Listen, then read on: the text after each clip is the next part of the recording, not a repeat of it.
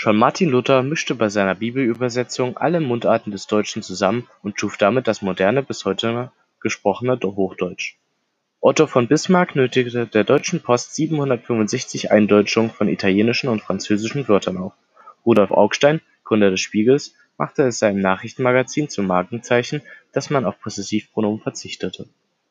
Heute kann man einen deutlichen Einfluss von Anglizismen auf die deutsche Sprache durch Medien betrachten und damit komme ich auch schon zu meinem Thema des Podcasts: der Einfluss von Anglizismen auf die deutsche Sprache durch Medien und ihre positiven und negativen Aspekte.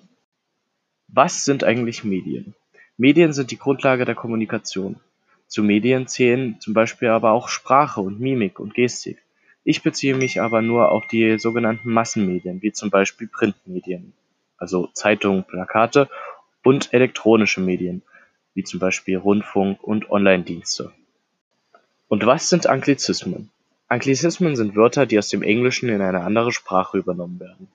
Meistens, weil sie sich dann besser anhören oder weil es in der eigentlichen Sprache keine passende Bedeutung für ein Wort gibt. Durch den Gebrauch der neuen Medien wie Smartphones und Laptops wurden Anglizismen in die Sprache eingebracht.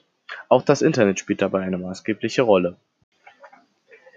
Jetzt komme ich zu den positiven und negativen Aspekten von Anglizismen in der deutschen Sprache.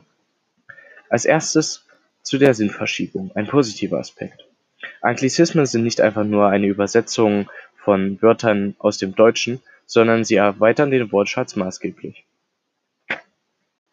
Ein weiterer positiver Aspekt wäre eine einheitliche internationale Sprache durch Anglizismen diese einheitlich internationalen Begriffe führen zu einer besseren Verständlichkeit von anderen Sprachen.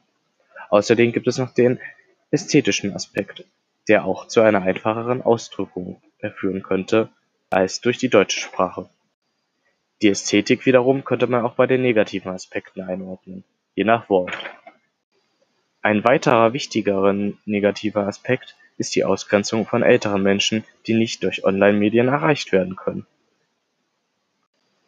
Zusammenfassend kann ich also sagen, dass die Medien bei der Einbringung von Anglizismen in die deutsche Sprache eine wesentliche Rolle einnehmen. Durch neue Erfindungen wie zum Beispiel den Laptop, Smartphones oder Handys werden Anglizismen eingebracht.